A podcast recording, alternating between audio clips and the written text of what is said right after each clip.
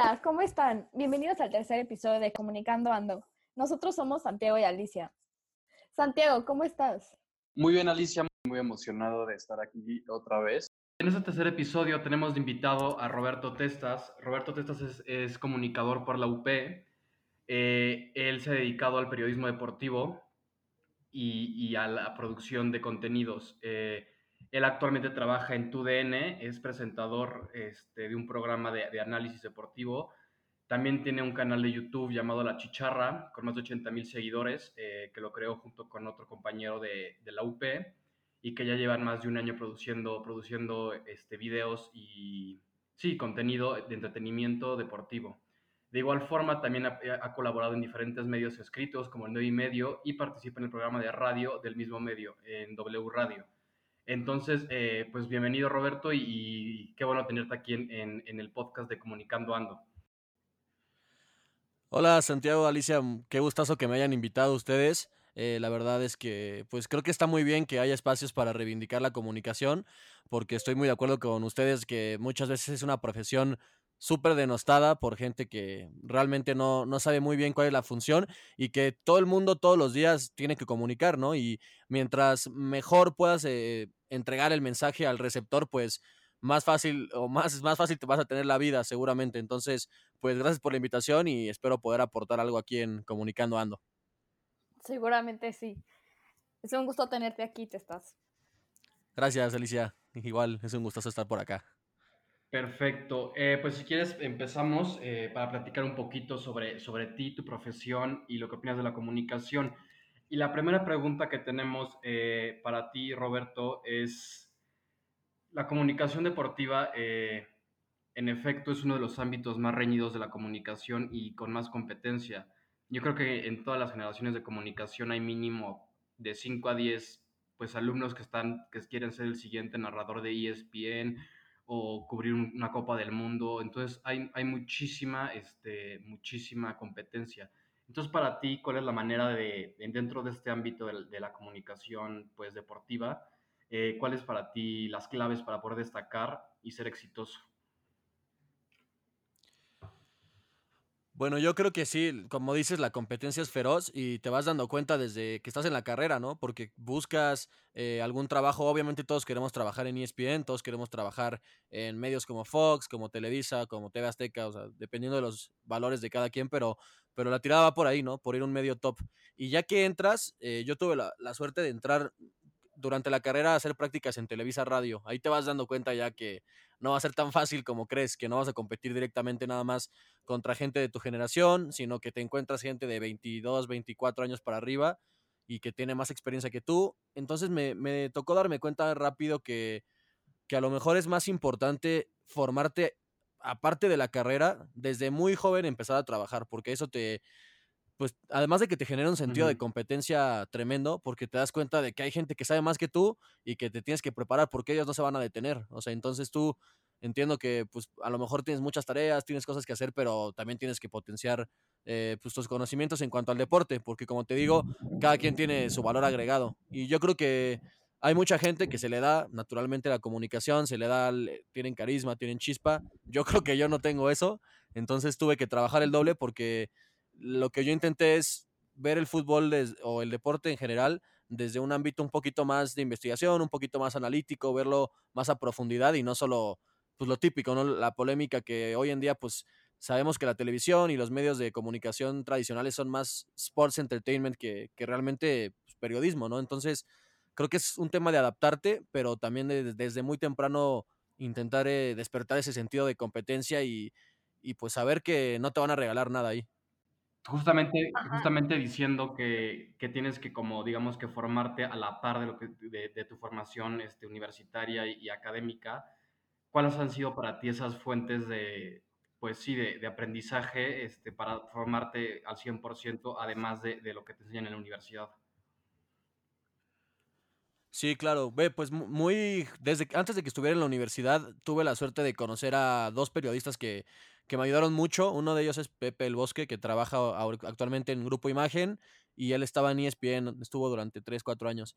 y tuve la suerte de que él, pues, de cierto modo me empezó a formar. Entonces creo que también necesitas encontrar, eh, hoy en día es muy fácil con los medios de comunicación, pues tirarle un mensaje directo a, a, alguien que, no sé, algún periodista que sea tu referencia y de tanto insistir algún día seguramente pues quiera platicar contigo o te pueda resolver alguna duda. Entonces, acercarte, no tener miedo de, de acercarte. Todos los periodistas top que, que he conocido Perfecto. son personas, no muerden, o sea, son gente normal y corriente, solo que que desde, sí. desde muy jóvenes también empezaron. Entonces creo que va por ahí. Por un lado, pues sí, atreverte, o sea, no puedes tener dudas aquí en, en, en el periodismo y en la comunicación. Entonces es ir quitándote el miedo, la, los nervios y, y, aventarte. Y también creo que sí te ayuda, pues, no sé, eh, el hecho de practicar. O sea, yo muchas veces en mi casa cuando empezaba, yo veía que yo estaba en, en AS México y yo quería estar en radio porque como entré a Televisa Radio, pues a lo más que puedes aspirar es a, a tener un programa o a una cápsula ahí. Uh -huh. Entonces lo que hacía mucho era, era grabar notas de voz, literal, o sea, si encontraba una noticia, eh, pues me encerraba en mi cuarto con audífonos y grababa una nota de voz hasta que me salía bien y luego se lo mandaba a mi jefe, que también yo sabía que era productor de radio, entonces le decía, oye, ¿cómo ves? Y ya me decía, no, pues está muy forzado, no, no forces tanto la voz, o haz esto, haz aquello.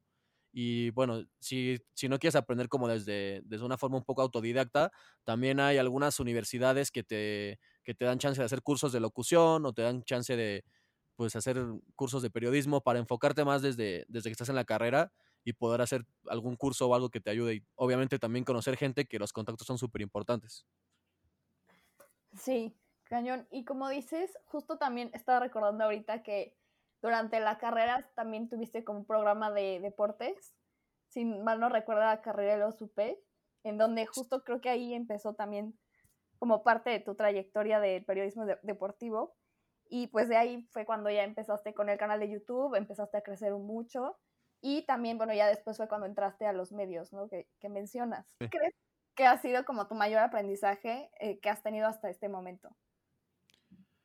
Mm, yo creo que sí, o sea, definitivamente me ayudó un montón desde, desde empezar la carrera a tener el programa de radio ahí en la universidad. Eso sí, te, te ayuda como, sobre todo a, a, ordenar tus pensamientos, a saber qué vas a decir, tampoco explayarte tanto, eso te ayuda. Y también yo creo que, eh, pues no sé, a mí, a mí se me dificulta un poquito decir algo concreto de qué he aprendido, pero la verdad es que donde más me he formado y que solo estuve seis meses fue en ESPN porque okay. es donde, donde trabajé bajo presión, porque lo que yo hacía ahí era pues, literal eh, estar en la cabina al aire y ir modificando los, los gráficos y pareciera que es muy fácil o pareciera como que no pasa nada, pero si te equivocabas te metían una regañiza tremenda a los productores y todos los uh -huh. días te regañaban, etcétera. Entonces, eh, aunque sea un, un, un, paso un poquito breve, yo sí, si tienen la oportunidad de trabajar todavía en tele o, o en un medio tradicional, yo sí lo haría como para aprender ese tipo de detalles que a lo mejor en, en, redes sociales, pues si te equivocas te hacen un meme y ya no, no hay tanta bronca. Sí. Eh, te quería preguntar este, sobre otro tema. Eh, hay un, hay, para, digamos que para triunfar dentro del periodismo deportivo es muy importante, o yo considero que es muy importante la marca personal. No sé si te habrás dado cuenta que hay muchos periodistas en, en Twitter que más, más allá del medio donde, donde, donde trabajan, pues digamos que su nombre o, su usuario de Twitter, no se me viene a la cabeza, el mismo Pepe del Bosque, Mi Rondo, eh, Miguel Quintana, varios que pues, son reconocidos precisamente por, por su nombre y por, y por lo que hacen este, en, en, su personal branding, no tanto por el medio en el que trabajan. De hecho, muchos de ellos ni siquiera trabajan en un medio este, fijo, sino que trabajan freelance o trabajan en sus propios proyectos personales. Entonces, para ti, ¿qué tan importante es la marca personal este, dentro del periodismo deportivo?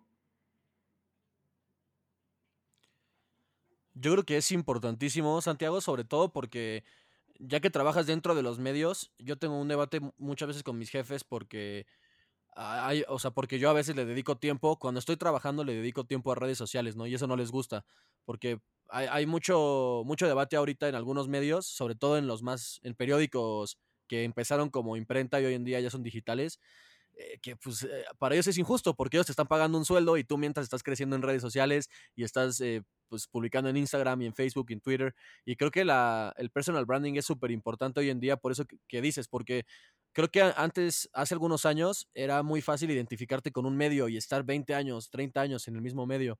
Hoy en día sabemos que las cosas están mucho más difíciles en ese sentido, o sea, no, hay ninguna estabilidad que te garantice más de 5 o 10 años, entonces es súper importante diferenciarte, diferenciar tu contenido. De hecho, la verdad es que las oportunidades que he tenido ha sido por lo que he hecho en redes sociales, o sea, por lo que hemos hecho en la chicharra y por lo que he hecho también en Twitter.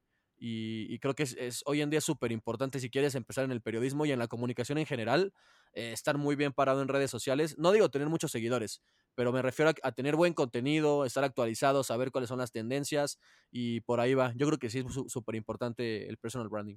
Y justo quería preguntarte si tú, tú consideras o, si fue realmente, este, tú al entrar en tu DN, ellos, o sea, a la hora de entrevistarte o algo, ellos ya te conocían por, por, pues por tu, por tu cuenta de Twitter y por lo que habías hecho antes este, en redes sociales, o sea, ¿sí crees que haya influido este, pues que seas parte de tu DN por lo que has hecho en redes sociales y por, y por la marca personal que tienes ya en este, en este momento?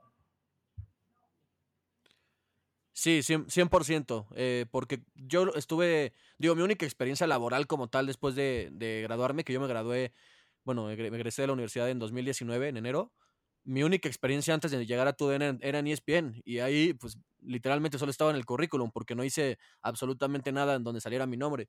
Entonces a mí, mi actual jefe en TUDN, mi jefe directo de, el, redactor, el jefe de los redactores de digital, me conocía por, por Twitter, de hecho. O sea, así me contactó, me contactó por Twitter y, y, me dijo que, bueno, me seguía desde hace tiempo, que necesitaba a alguien para hacer historias. Yo entré a TUDN haciendo historias eh, con fotogalerías. Yo subía fotos y iba contando una historia de lo que sea, ¿no? Entonces, eh, como que ese, ese, ese, sentido de contar historias, de buscarle el lado diferente a las cosas, pues es como, me, como entré a, tu DN, literal. Y yo creo que lo más difícil es entrar, porque ya una vez que estás dentro y vas, vas eh, conociendo gente y van dándose cuenta cómo trabajas, qué te gusta, qué sabes hacer bien, ya es mucho más fácil. Pero sí, definitivamente 100% las redes sociales te ayudan y, y son claves hoy en día, porque como te digo, ya sea LinkedIn, ya sea Twitter, ya sea eh, lo que sea, Google Plus, lo que sea, el, el mundo está ahí, ¿no? Y, los profesionales y los headhunters están pues, cazando talentos ahí. Entonces, si te gusta la comunicación y a lo mejor no puedes ejercer en un medio por X o Y razones, yo creo que las redes sociales son súper básicas. Sí, oye, ¿y qué retos encontraste al eh, generar contenido? O sea, tanto para Twitter, para Instagram. O sea, yo creo que, como bien dices, es como súper competido el medio. ¿Qué te hizo como hacer ese distintivo para cada red?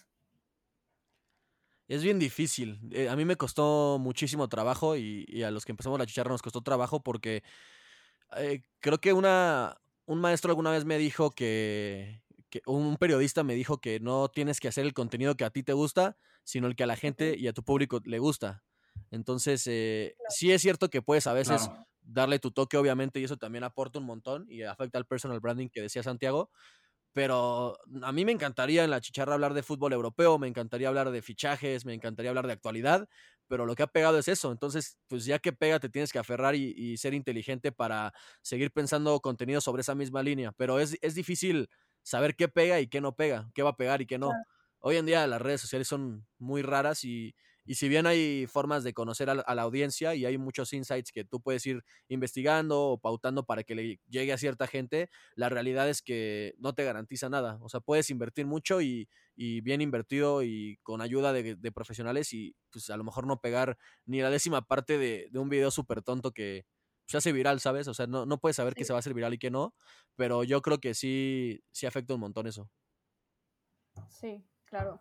Como que es ir conociendo justo la audiencia, ¿no? Y qué es lo que más siguen. Este, de acuerdo. Y eh, bueno, sí, queremos preguntarte cómo ha sido la experiencia de trabajar con grandes referentes como Mark Rosas o el ruso Samuchini, que bueno, ambos son eh, exfutbolistas.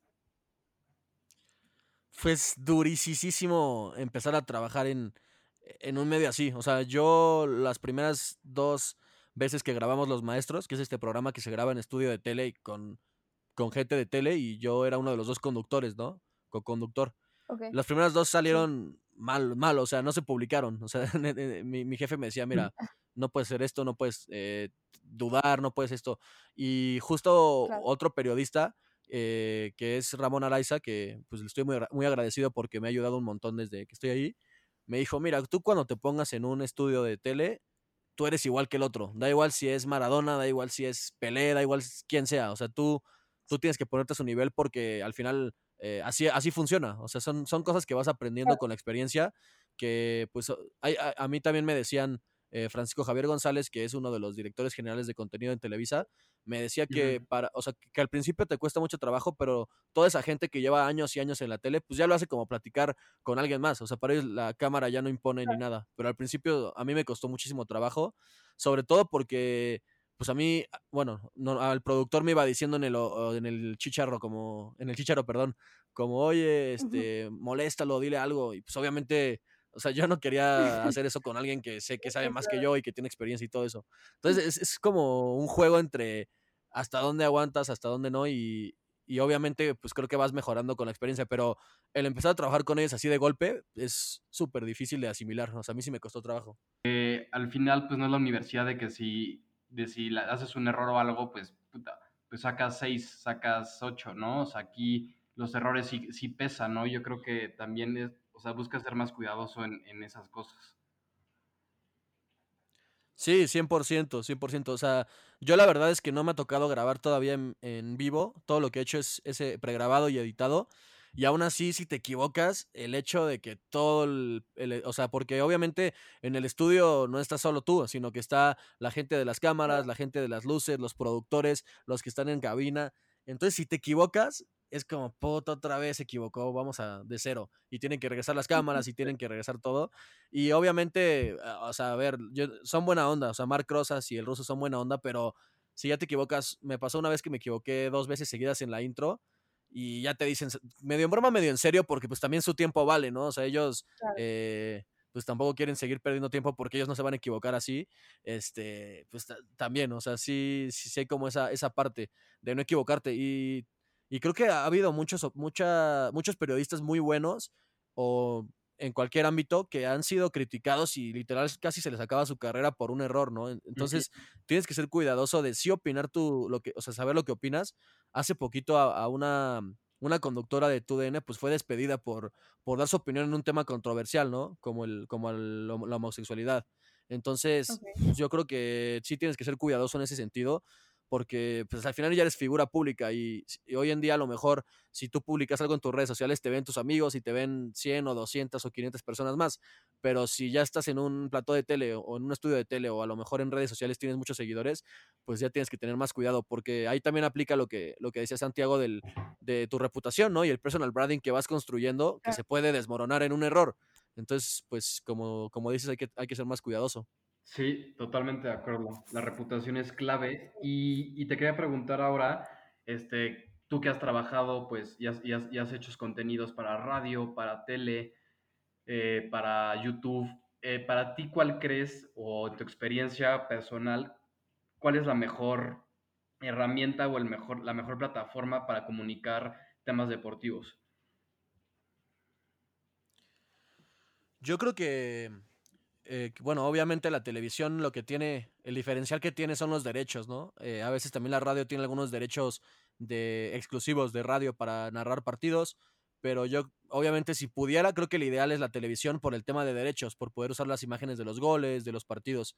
Pero yo me encontré en YouTube una plataforma muy buena porque número uno, pues tú eres dueño de tu contenido, ¿no? Y, y de cualquier forma puedes subir a lo mejor videos de goles y darles la monetización al dueño del video y ya te libras de problemas. Entonces, creo que YouTube es la mejor para poder transmitir tu, contenido deportivo, pero sí creo que no puede ser tu único sostén económico, porque a, día de hoy ya hay muchísima competencia eh, y, y, es complicado, o sea, sobre todo en estos últimos meses, pues literal, gente, mucha gente que tenía como negocio principal a YouTube o como sustento de vida, pues se vio súper golpeado porque muchas empresas dejaron de anunciarse ahí. Obviamente, mientras menos empresas eh, quieran anunciarse, tus, tus anuncios dentro del video valen menos y pues creo que es un tema complicado. Entonces, yo no creo que sea como el ideal para sobrevivir solo de eso, pero sí me he encontrado que es un formato muy cómodo y, y muy pues moldeable para, para publicar lo que tú quieras de fútbol o de cualquier deporte que quieras. Sí. Em, y oye, ya entrando más eh, en materia de la profesión de comunicación, ¿cuál crees que es la importancia de la comunicación dentro del mundo deportivo? O sea, ¿qué crees que, que sean como sus elementos destacados para poder ejercer? Pues ve, yo creo que la comunicación es la base de toda relación interpersonal. O sea, actualmente estoy estudiando un, curso eh, en análisis de juego y scouting de, de, fútbol para pues también saber okay. un poco más desde dentro ¿no? del juego, cómo, cómo es. Y lo, lo, mucho, mucha de la literatura te habla de que la comunicación es la base de todos. Al final, eh, un, un, partido de fútbol es, no deja de ser una, una, una serie de relaciones interpersonales y, y, de jugadores conectándose entre ellos y un, tiene su lado socioafectivo y todo eso. O sea, y como entrenador también tienes que, que ser súper inteligente para comunicar, para asimilar mensajes complicados y luego llevarlos a, a, un plano que todos puedan entender. Ese es un debate que he tenido mucho con, con algunos de mis referentes en el periodismo deportivo. Por ejemplo, Pepe. Eh, so, hay algunos periodistas hoy en día que, que asimilan como entrenadores y, y, quieren analizar mucho el juego, pero después no lo, no lo comunican como, como si fuera para cualquier público, ¿no? O sea, lo comunican para, para como si fuera un medio de nicho muy, muy pequeño, de súper especializado. Entonces yo creo que hay que, que encontrar el equilibrio para, para, comunicar, porque al final de cuentas, algo que he aprendido eh, dentro de los medios tradicionales como Televisa, que tiene una audiencia muy grande en, en, nuestro país y en Estados Unidos, es que el mensaje lo tienes que dirigir. O sea, actualmente en Televisa, desde la fusión con, tu, con Univision de TUDN, uh -huh. eh, sí. que hacer contenido para México y para mexicanos en Estados Unidos, o bueno, para latinos. Y es, wow. ahí te, te, vas, ajá, te vas dando cuenta las diferencias que hay en, la, en, cuanto a comunicar el mismo mensaje. O sea, puede ser la misma nota, pero tiene que ser bien definida para cada, para cada región. Ajá, para cada público, exacto.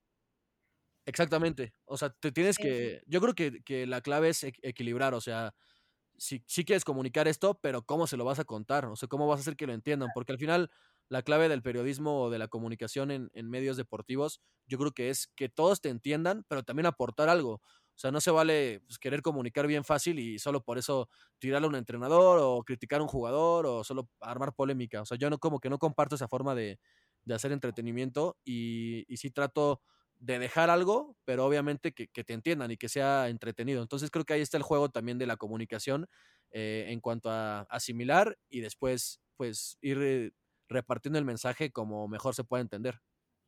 Justo. Exacto, eh, dar como eh, el valor agregado, ¿no?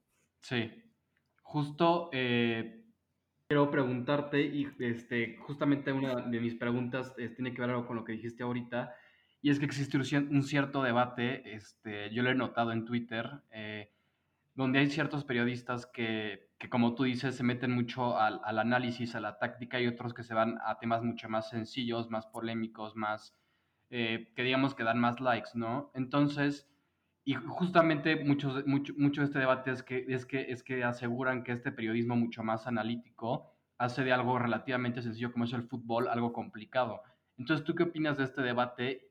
Y, y, y otra vez retomo la pregunta que tú, que tú, que tú, que tú dijiste. Justamente, el, yo creo que el, meollo del problema es cómo comunicar táctica y análisis, que son temas complicados de forma sencilla para, para gente que le dé fútbol, que fútbol pues es un tema pues es un deporte y es entretenimiento al, fin de cuentas. Entonces, ¿cómo, cómo, cómo, ¿cómo percibes todo este debate y esta conversación sobre el periodismo deportivo?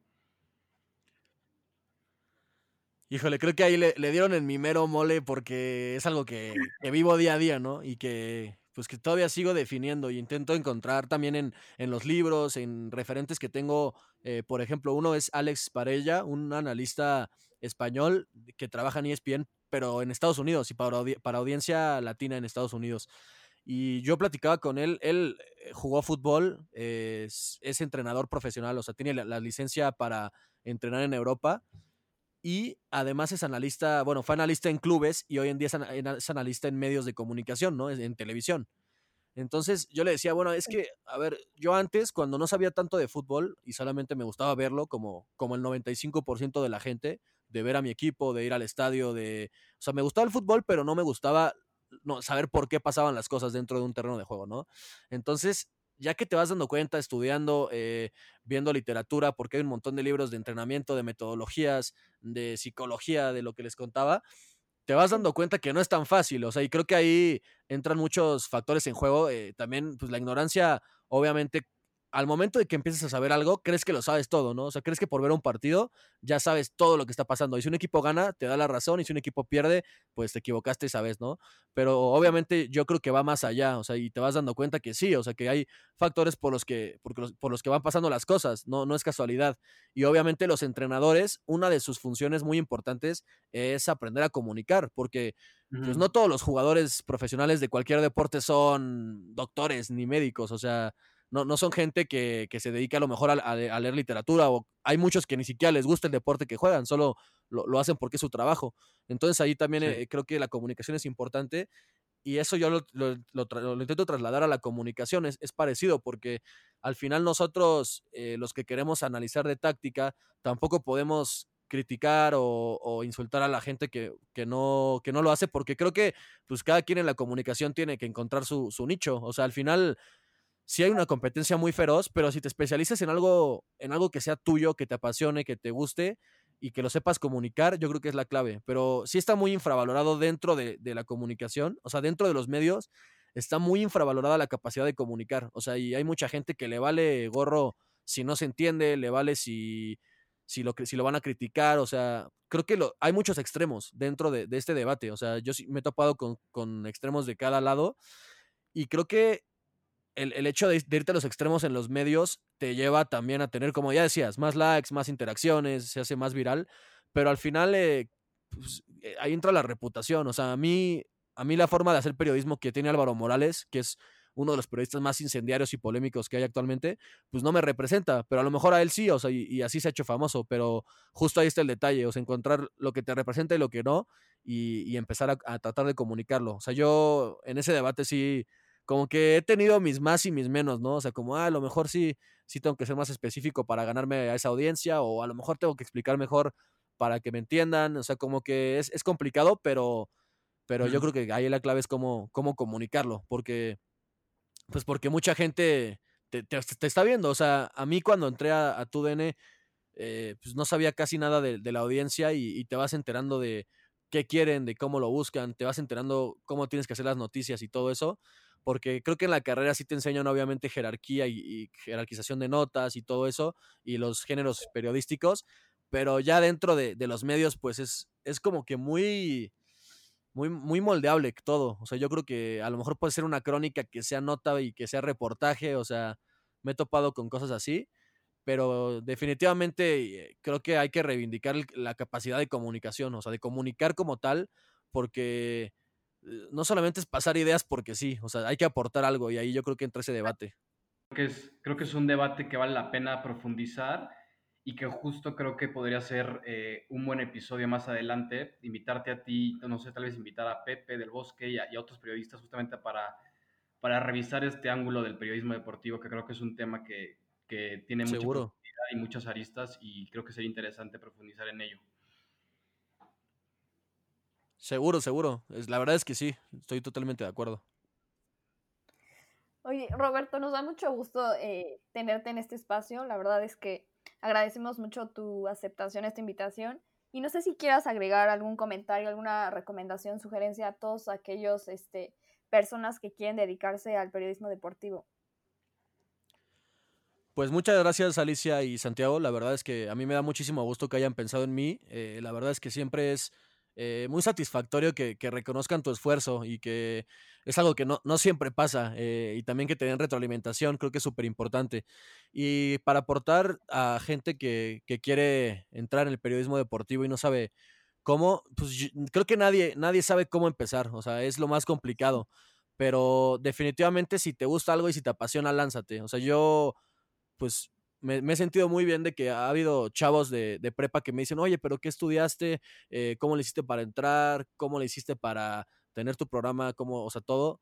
Y pues la verdad es que te vas, o sea, yo he hecho la vista atrás y digo, puta, ¿cómo le hice? O sea, no es como que yo tuviera una varita mágica. O sea, pues, la verdad es que lo único que, he hecho ha sido comunicar mis ideas y tratar de, de, trabajar en eso. O sea, de verdad sí le he puesto mucho empeño al cómo comunicar. Me, me encanta a mí la ortografía, me apasiona eh, pues pues ser muy ordenado en ese sentido, eh, conocer más palabras, saber expresar mejor las cosas, usar sinónimos, o sea, eso, es más secundario, pero lo más principal es que te avientes, o sea, que no tengas miedo de, de, que te dé pena o etcétera. O sea, a mí también me daba miedo y me daba pena la cámara, pero después de unos meses te acostumbras y, y ya no pasa nada. Y también algo que es súper importante y que a mí me gusta reflejarlo en el deporte, o sea, y se nota y en, y en la vida personal también se puede reflejar, que lo normal es perder, o sea, una victoria te da tres puntos, pero, pero pues una derrota también puede ayudar a, a, mejorar. Y hay muchos entrenadores como Marcelo Bielsa que dicen que, que, el éxito es lo peor que te puede pasar, ¿no? El, el, hecho de que te digan que haces todo bien, pues te estás mintiendo a ti mismo. Entonces, pues siempre ser autocrítico contigo mismo, saber que puedes mejorar y, y no confiarte, porque de verdad que en la carrera muchos, muchas veces no, preferimos, pues a lo mejor hacer todo de pasadita, no trabajar si tenemos la oportunidad, pero más vale irte preparando y darte cuenta que tienes rivales muy buenos enfrente no. y que tienes que ir construyendo tu, pues, tu legado desde muy joven, porque cada vez la competencia empieza antes. Hoy en día cualquiera se puede creer eh, periodista, ¿no? Subes un video de lo que sea de actualidad y ya te haces viral y te haces famoso. Entonces, la competencia, la competencia es dura, pero, pero obviamente la comunicación como licenciatura te da herramientas, ¿no? Y te da posibilidades que otros no tienen. Excelente, exacto. Coincido totalmente contigo. Y pues, pues este... Roberto, muchas, muchas gracias por, por acompañarnos. La verdad fue, fue, una plática muy, muy rica, muy, muy interesante. Y pues nada, este, felicidades, que sigan los éxitos y de nuevo muchas gracias de parte de, de, de Alicia y, y, de, y, de, Comunicando Ando de, de haber participado en este programa. Pues muchas gracias Santiago y Alicia, de verdad que un placer y, y, cuando, cuando gusten pues estamos disponibles para platicar y para seguir sumando a este espacio que como les digo me encanta, o sea, qué bueno que se pueda reivindicar la labor del comunicador y pues qué buen proyecto, sigan adelante también ustedes y que haya mucho éxito. Excelente, igual, mucho éxito. Gracias, abrazo. Muchas gracias a todos por escucharnos en un nuevo capítulo de Comunicando Ando. Sin duda alguna creo que fue una plática muy interesante y muy rica, la verdad. Y pues nada, eh, como siempre, este, gracias por escucharnos. Eh, y Alicia, nada más, si nos pudieras contar un poco sobre el, invitado de la próxima semana. Sí, claro. Eh, nuestro próximo invitado lo vamos a revelar en nuestra cuenta de Instagram en estos próximos días. Entonces los invitamos a que nos sigan. Eh, estamos eh, como comunicando.podcast y bueno, ahí van a poder ver todo nuestro contenido sobre los invitados y otros datos sobre la profesión de comunicación. Gracias por escucharnos y los esperamos el próximo episodio.